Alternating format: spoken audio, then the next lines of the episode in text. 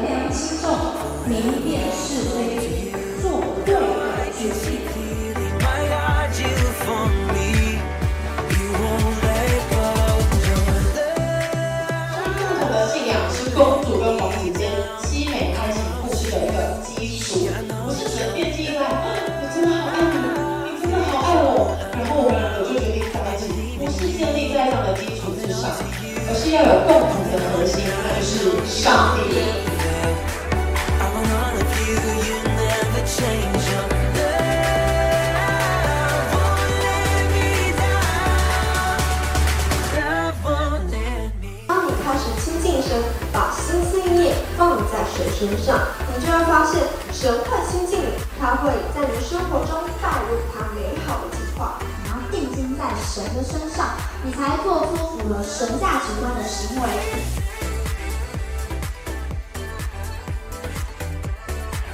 我们其实并没有办法控制另外一个人什么时候出现，他会在哪里，他是怎样的人。但是我现在就可以透过学习这个真正的爱，使自己先预备好成为一个对的人。让自己成为一个适合的人，而不是去找一个适合的。所以我们在跟上帝祷告的时候，求神帮助我们，让我们在这个时候开始好好的装备自己，成为一个适合的人。这一次的营会有一个很重要的主题，为什么叫真爱立约？因为要保持圣洁。我们的身体之所以要成为圣洁，要被上帝所使用，而不是为了满足我们自己的私欲，做自己想要做的事情。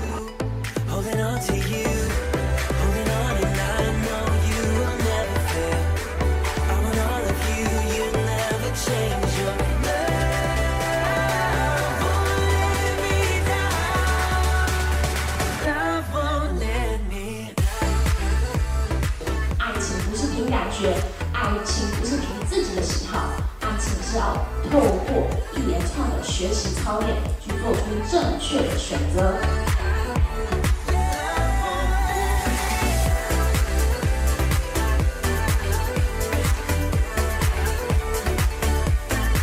爱情从来不是满足你孤独的解放身材是即使你自己一个人只身处在一个状态里面即使你要自己去面对一些事情那都不代表你是孤单寂寞的。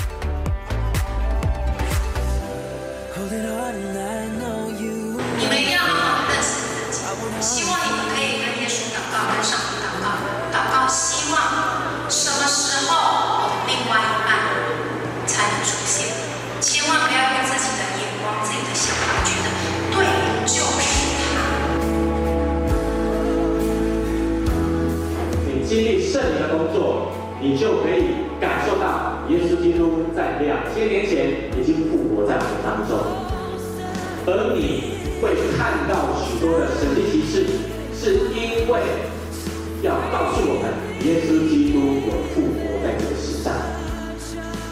亲爱的弟兄姐妹，我要说，我的神不是否定理性，而是超越理性。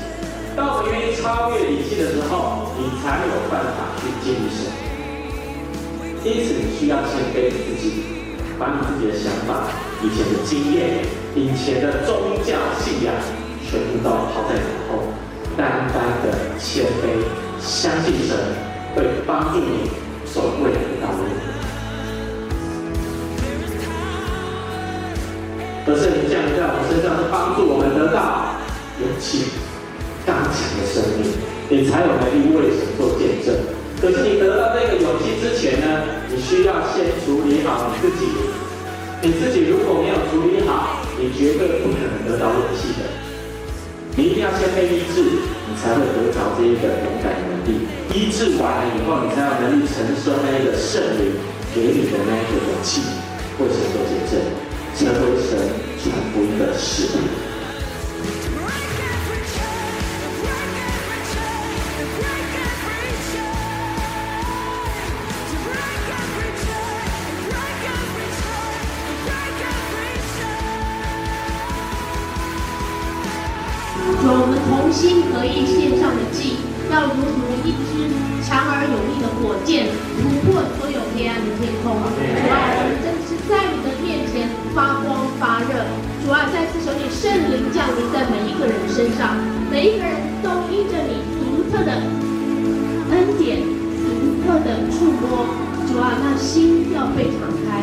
开。主啊，你要兴起，在今天晚上来兴起更年轻的世代，更年轻的领袖。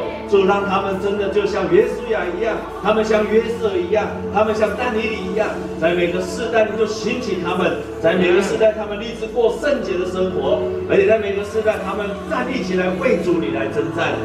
当你跟一群人一起祷告的时候，圣灵就会充满在你的生命当中，然后你会开始讲方言，属灵的恩赐产生了。再来呢，你要知道那一切属灵的恩赐，方言也好，等等的，为了服侍的医治等等的这些事情，都是为了要讲说谁的作为，上帝的作为。而我们要知道，神的灵会浇灌凡有血气的，大人小孩都可以。这几天经历的圣灵，你需要悔改认罪，你需要奉主的名背弃地，你需要领受那个地赐给你的圣灵。所以，亲爱的弟兄姐妹，圣灵住在你里面的时候，你要开始改变你的人生，要过着一个圣洁的生活。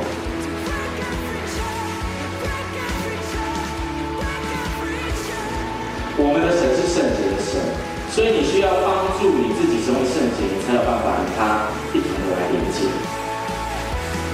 你应该先让自己脱离那一个弯曲的时代，你才有能力传福音。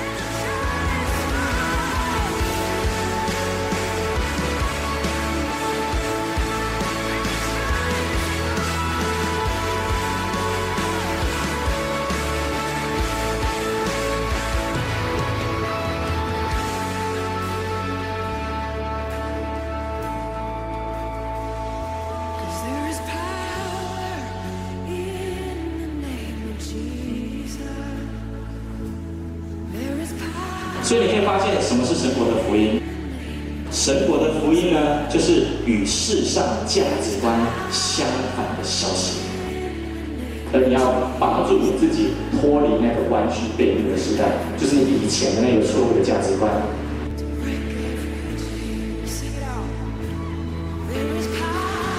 而再来你要做一件事情，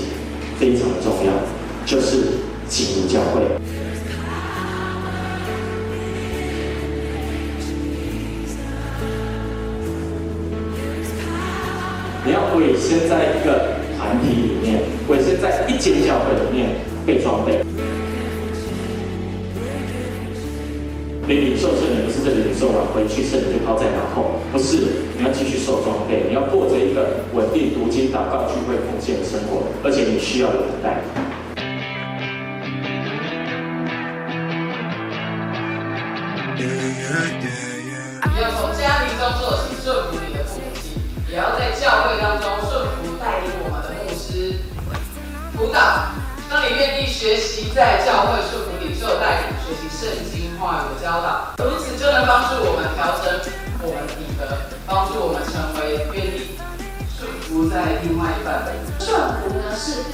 选择，是说对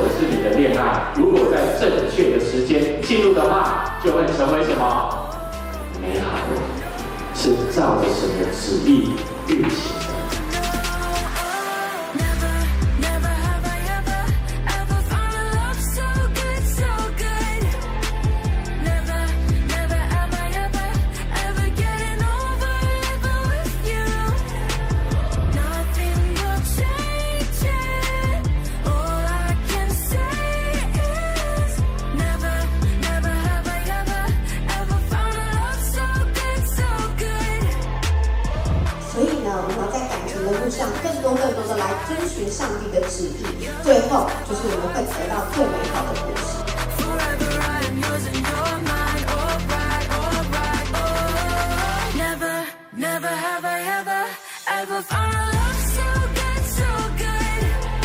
基督教的信仰里面不可能靠自己一个人成圣，所以你需要有弟兄姐妹。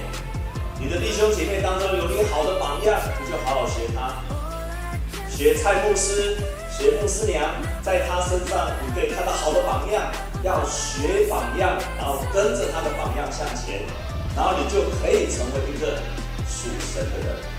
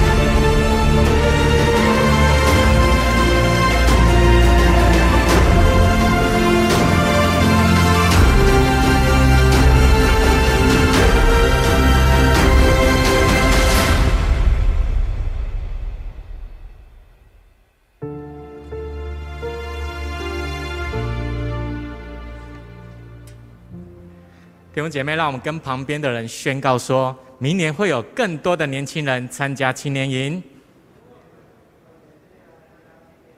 感谢神，让我们继续在这个当中，为着教会的青年事工来祷告，求神能够与我们同在。所以呢，我们应该要看重下一代的传承，特别是这些年轻人，要让他们经历到神的恩膏、能力，还有权柄，让他们有力量持续的留在教会，甚至是服侍教会。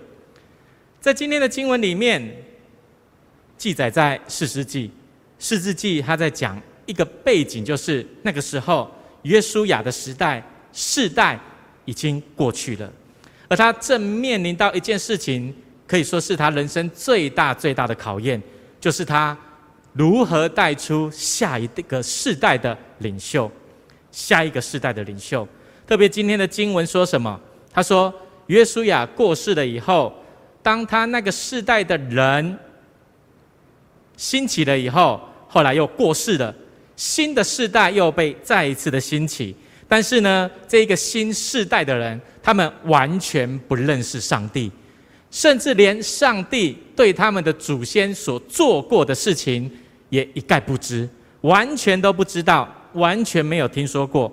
就这样，这一群新世代的人呢，就渐渐的被当时的潮流影响，被那个时候社会世界的价值观影响，跟外邦人通婚，然后呢，拜外邦人的偶像，所以亲爱的弟兄姐妹，你可以发现那一个世代为什么会如此？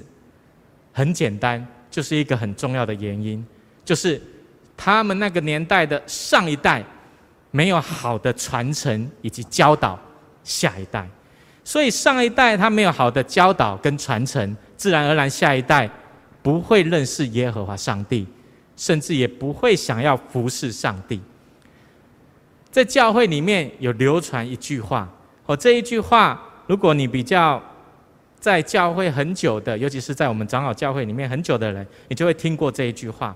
教会他这样，这个教会流传的这一句话，他这样子说。我们来看 PPT，因为它是台语的，哦，所以我要来读台语。你们可以看 PPT，这句话他这样子说，他说：一代兴，二代信，三代无无无明，四代。你请我无用，五代心明满处金，六代行动不明。你在讲什么？他在说什么？他说第一代的基督徒哦是兴旺的，而第二代的基督徒呢开始成为圣洁，但是呢第三代的基督徒他们开始不不不明，就是看不清楚也看不见上帝。再来呢第四代哦你请我我没有时间，你请我无用。完全不会到教会做礼拜了。再来呢，第五代，哦，引导新民挖出金，都是偶像，再开始拜偶像。后来第六代到了什么状况？行动不明，找都找不到，完全找不到。亲爱的弟兄姐妹，你是哪一代的基督徒？你可以算一下。而你现在对神的信仰的热情，到底还剩多少？而且不只是台湾的教会这样子而已。在欧洲的教会也是一样，欧洲许多的老教会都关起来了，哦，甚至成为夜店。而美国也是一样，美国的基督徒的人数不断的在减少的当中。特别美国有一个研究中心，好叫 Pew，这个研究中心，他做了一个调查，在二零一九年的时候，针对宗教信仰做了一个调查，他们发现呢。不同世代的人对宗教的态度已经出了很大的变化了。不同时代的人对宗教的态度已经有很大很大的变化了。而在调查当中，他们发现 PPT 可以看到，自认为自己是基督徒的人呢，只剩下六十五趴，比二零零九年的时候七十七趴减少了七趴。再来第二个，自认为自己无宗教信仰的人，当时有二十六趴，比起十年前二零零九年的七趴，足足高了九趴那么的多。所以从这里你可以发现，不同世代对信仰的态度跟价值观开始渐渐的转变了，开始改变了。不像上一代的基督徒对神有热忱的心、虔诚的心。而针对这个报告，这个研究中心、这个民调中心，他们的副主席叫做史密斯，他这样子说：“他说，基督徒人数减少的速度非常的惊人。他说，同样的，没有信仰的美国人也急速在当中，也急速成长中，同样令人非常的惊讶。这是这个副主席他看到了这一个民调，他的心情。再来呢，有一个。”神学院的这个宗教社会的学者教授，他也这样子说。他看完这份报告以后，他这样说：“他说这个结果令人震惊，这个快速的改变是世代的更替，最虔诚的人正在凋零当中，而完全没有宗教信仰的人呢，则是增加当中。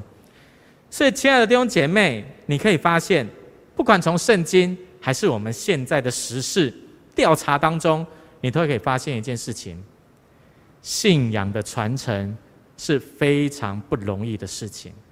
信仰的传承是非常不容易的事情。我们应该要好好的学习如何将我们的信仰，我所信的神，也是我下一代的子子孙孙所相信的神。这是我们应该要学习的，要不然你会看到。教会会一间一间的关起来，我们台湾的教会也会一间一间的关起来，没有年轻人在当中，有的可能去到别的教会，有的人可能就不到教会了。这是我们应该要来好好思考的一件事情，来面对将来的挑战。就连当时候今天的经文，士师的那一个时代也是一样。当时的时代，以色列人他们不断的犯罪。而且呢，一直在那一个罪的循环里面，在那个犯罪的循环里面，你读士师记的今天的经文一开始他就说，他就说他们不断的犯罪，不断的犯罪。你可以看到这个循环，第一个，他们开始犯罪。当他们犯罪的时候，神就生气了，就兴起外邦人起来统治他们，起来统治他们。再来呢，当这一些以色列人。祷告呼求神的时候，呼求神的时候，他们就开始呼求。第四个，神就兴起了士师，拯救他们，脱离那一个外邦人的统治。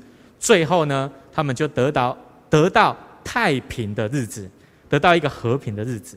可是时间一久了以后，他们慢慢的又回到了那一个犯罪的时间里面，犯罪的循环当中。他们就是犯罪，被外邦人统治。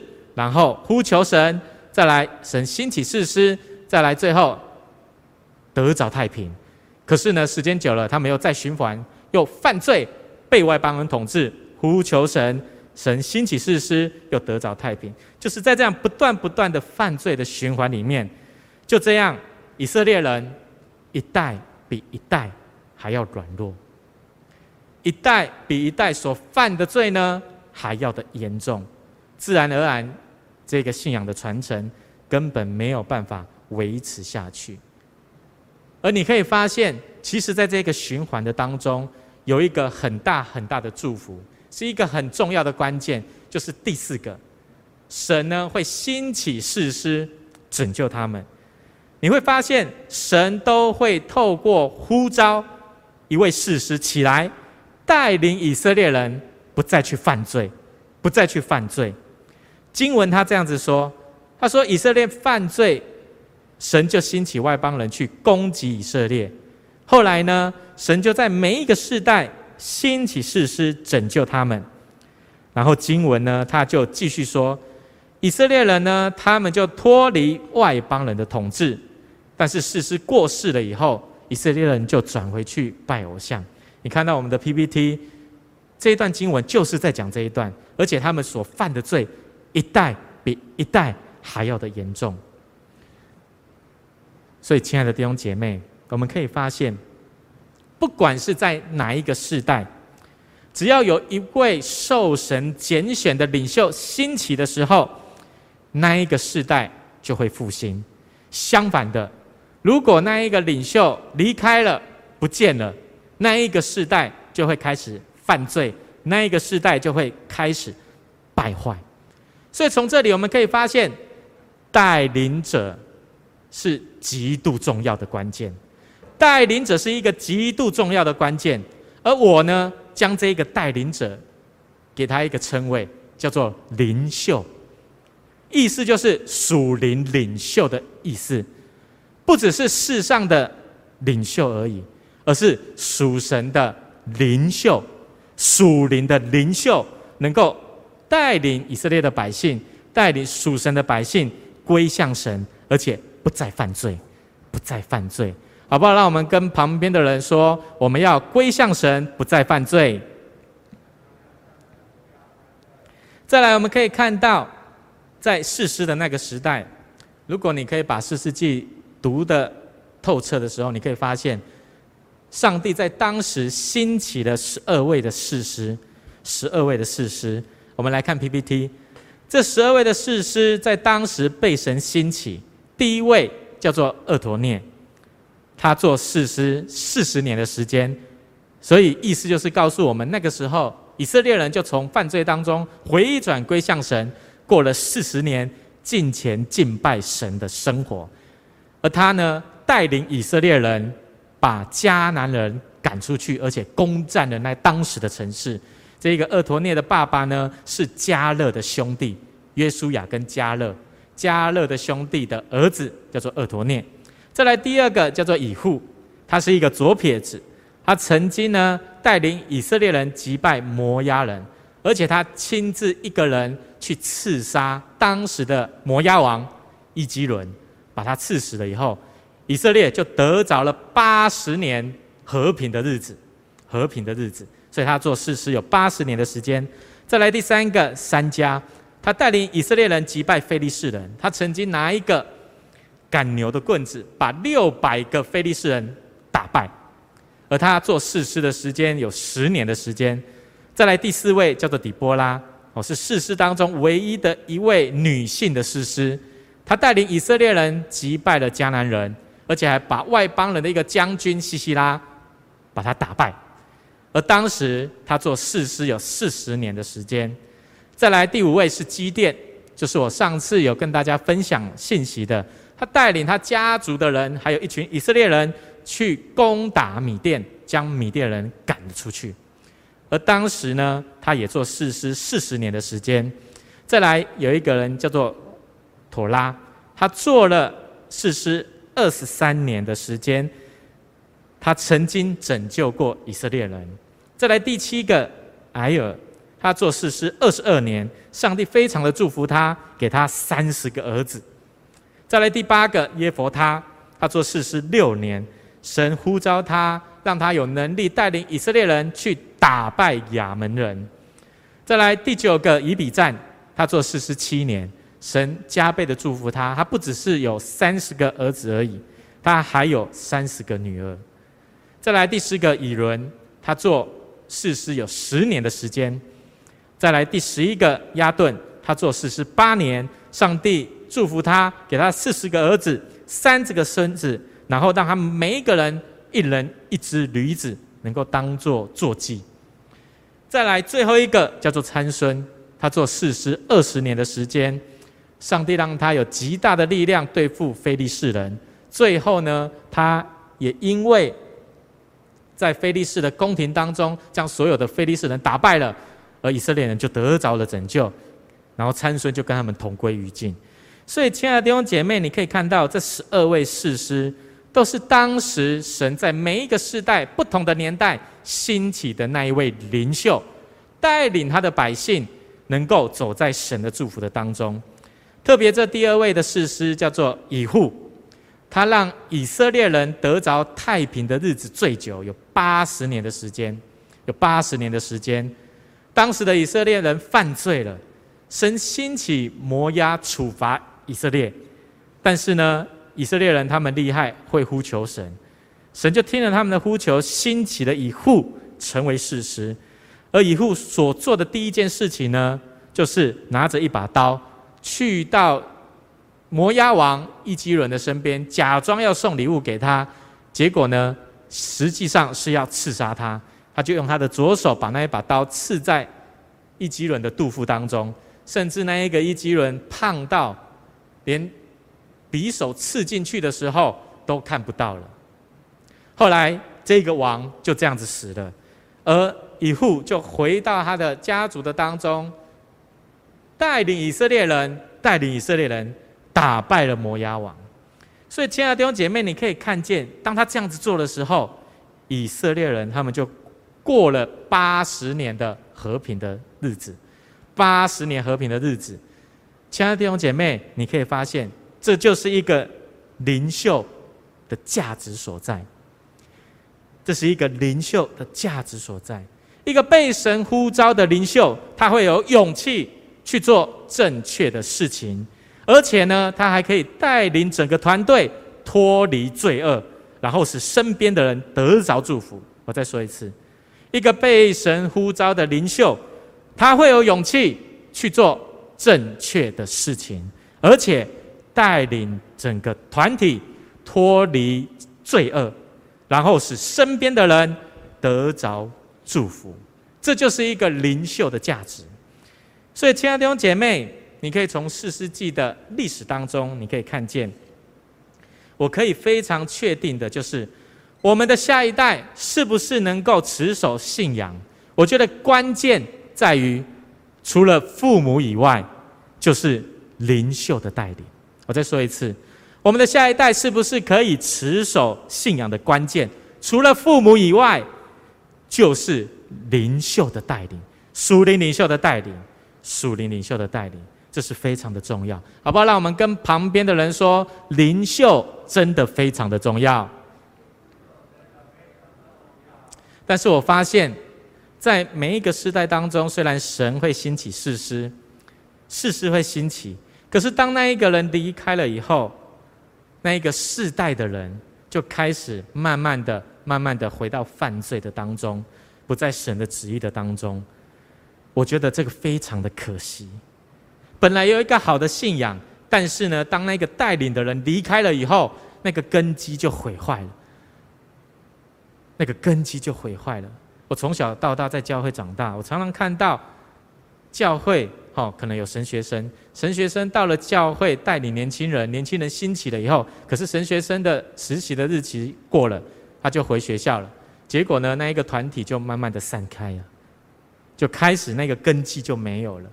同样的，也有很多的牧师去到了那间教会，教会开始兴起。可是当那一个牧师离开了以后，教会就没有办法继续兴起。亲爱的弟兄姐妹，就连公司里面也是一样。这个就好像公司有一个新的主管接手了这间公司，他有能力带领公司赚钱了。可是当这个主管被调走了以后，离开了以后，公司开始赔钱。为什么？为什么会这样？我认为有三个原因。第一个，没有好的传承；第二个，没有好的训练；第三个，没有好的人才。我再说一次：没有好的传承，没有好的训练，没有好的人才，导致了一个团体当中没有办法一直得着祝福、得着恩典。而我认为，一个好的团体。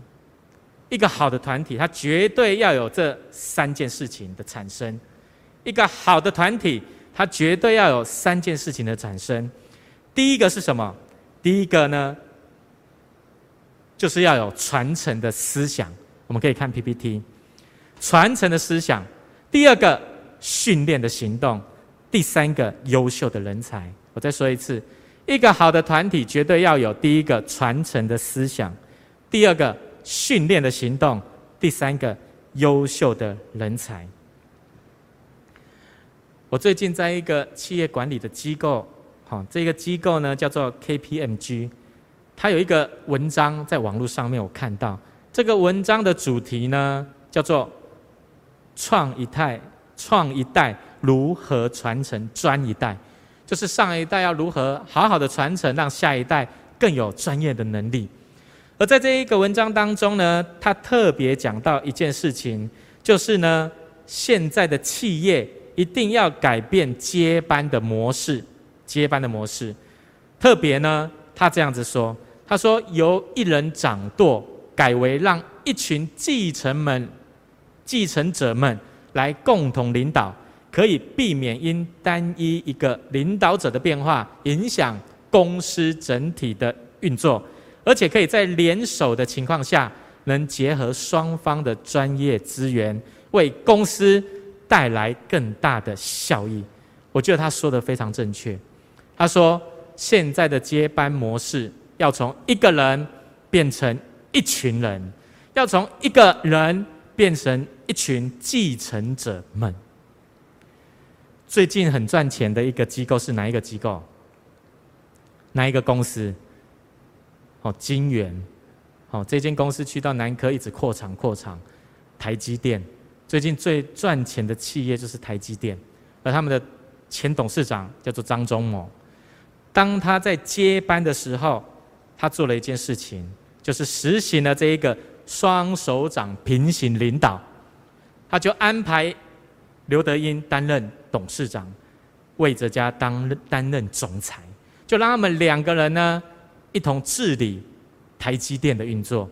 所以你可以看到，他从一个人的领导转变成为两个人的领导，开始转变了，那个接班的模式开始改变了。再来第二个很有名的企业集团台塑集团也是一样，当年王永庆要接班的时候。他就安排了他家族的成员呢，还有专业的经理人，共同负责集团的领导决策。特别一开始是七人小组，后来呢变成九个人，九人小组。而台塑集团也是一样，从一个人的领导变成了七个人、九个人的领导，开始转变了，成为一群可以带领企业的人才。慢慢的，慢慢的。就这样子，企业越来越好，越来越有能力在当中。所以，亲爱的弟兄姐妹，企业是这样，我相信公司，我相信公司也是这样，我相信教会也应该是这样。教会一定要有这样子的能力，去训练一群可以做带领工作的弟兄姐妹，因为一个人的力量绝对没有一群人的力量那么的大。一群人的力量绝对比一个人的力量还要大，因为很简单，团结就是力量，团结就是力量。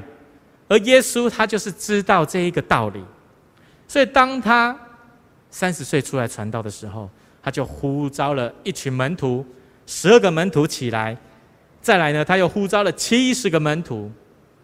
他为什么要这样子做？因为他知道神的福音要持续的传承下去。他只找一个人没有用，因为这一个人如果离开或软弱跌倒的话，那个传承的工作就没有人做了。所以他就开始呼召十二个人、七十个人。他这样子做的目的呢，就是希望福音可以不断的传承下去。特别当耶稣死了以后，升天，三天复活，升天了以后，就差派他们到处去传福音。而这十二个门徒，他们也勇敢的。为了耶稣基督的福音殉道，为了传福音的缘故，牺牲了自己的生命。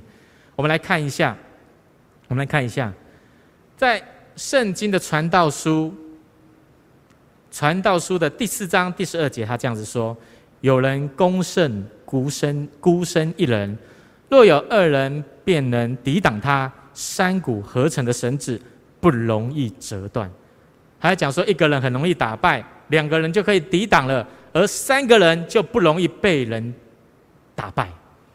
所以，一个团队绝对要有属神的领袖，不是一个领领袖而已，而是两个、三个，甚至七个、九个，一群人。企业是这样，而教会也是这样。这是在圣经对我们所说的，而耶稣基督的十二个门徒也是这样。他们成为了一个团队，去做传福音的工作。他们勇敢的为主殉道，而透过他们，福音渐渐的传了出去。到了保罗的那一个年代的时候，更更好了，因为十二个使徒、十二个门徒的根基已经在那里。保罗持续的传承下去，把福音传到欧洲，传到美洲。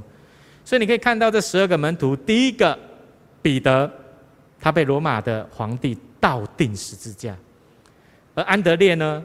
安德烈他在希腊被人用 X 型的十字架钉死在当中。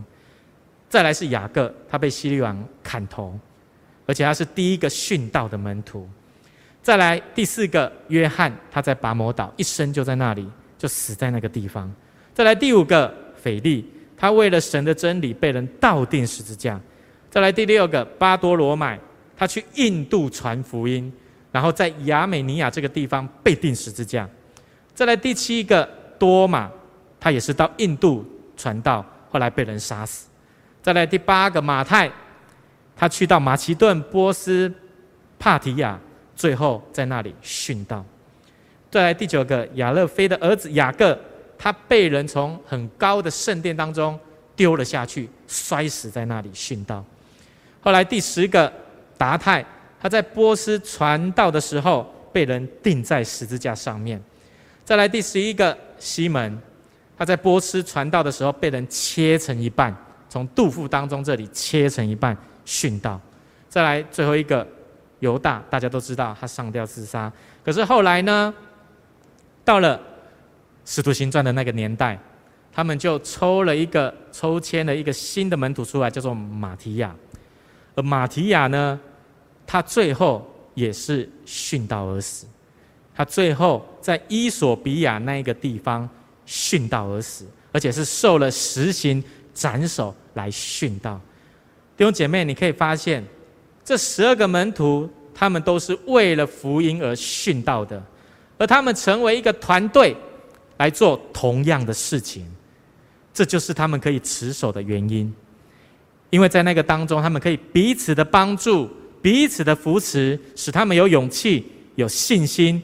去面对那个耶稣基督给他们的使命，特别这个马提亚，他有可能连耶稣都没有看过，那他为什么可以为了耶稣的福音，为了耶稣的福音殉道而死？我觉得非常答案非常的简单，那就是因为他身边的那十一个门徒，他身边的那一个十一个门徒对他是有影响力的，而且呢，影响了他也要做跟他们一样的事情。所以这个马提亚呢，他愿意跟随这十一个门徒一起去做耶稣基督给他们的使命，就是传福音。所以，亲爱的弟兄姐妹，你可以发现十一个门徒的这个团队是有影响力的，而这让他能够成为了那第十二个的门徒，而且是真正的十二个门徒去做殉道的工作。一个人的影响力绝对。一群人的影响力绝对会比一个人的影响力还要的大，一群人的影响力绝对会比一个人的影响力还要的大，所以我们应该要好好来思考，如何在教会带领出、训练出一群的领袖，来带领教会走在神的旨意的当中，而我们应该要好好的做好这些事情。我刚刚有讲到，一个团队里面要有。一个好的团队里面应该要有三件事情：第一件事情是要有传承的思想；第二个要有训练的行动；第三个要有优秀的人才。我们从耶稣的当中可以看到，他有传承的思想，所以我们要来学习他到底是如何训练门徒的。他如何训练门徒，然后让他们成为优秀的人才？我们要从当中来学习，而让我们知道如何训练出一群的。属灵的领袖可以去带领人，可以去做神的事工。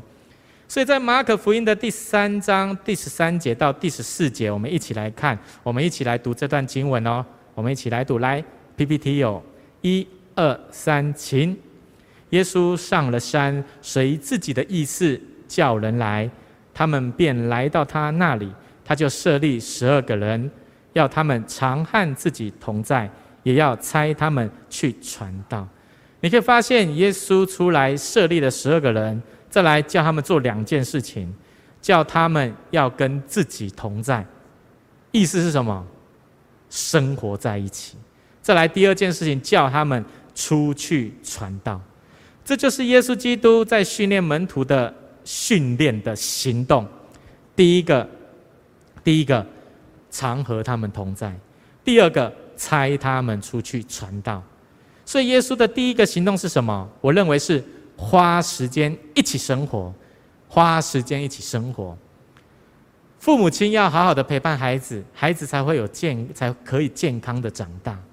而老师也是一样，老师要陪伴他的门徒，门徒才有办法成长。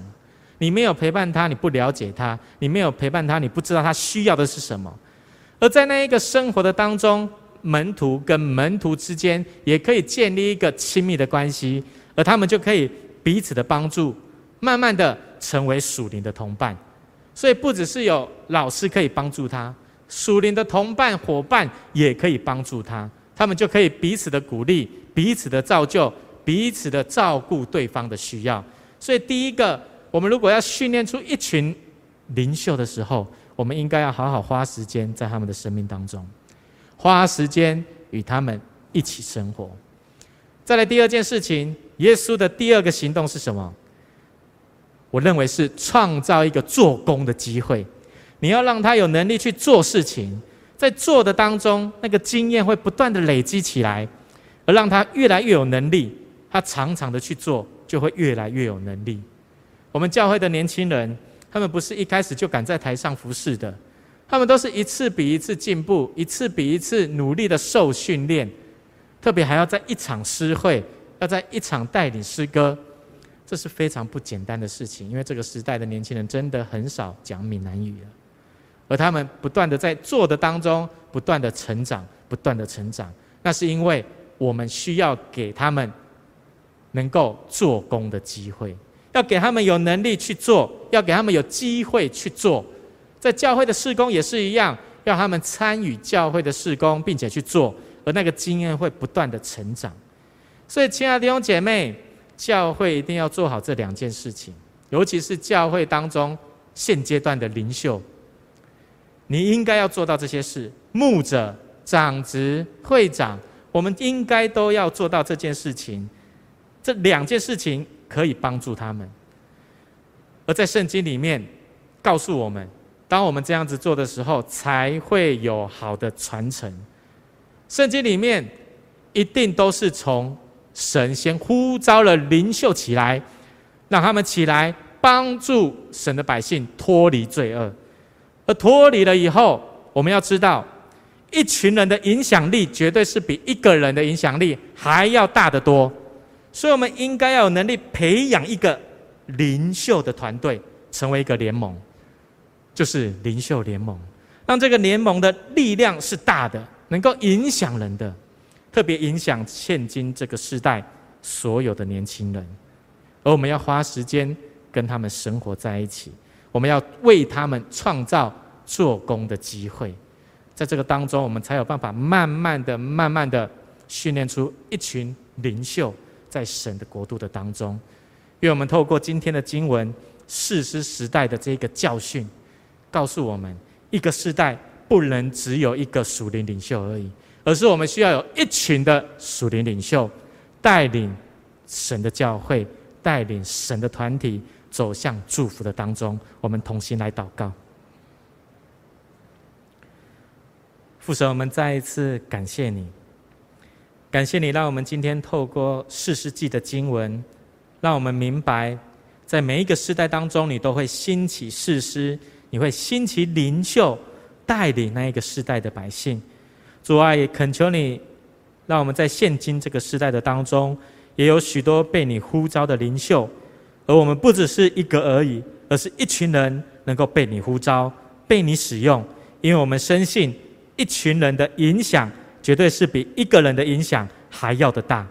帮助我们的教会，让我们有好的信仰的传承，传承到下一代。让我们不要因为社会上整个世界教会一直走下坡，人数越来越少的恐惧当中，而不知道如何去面对。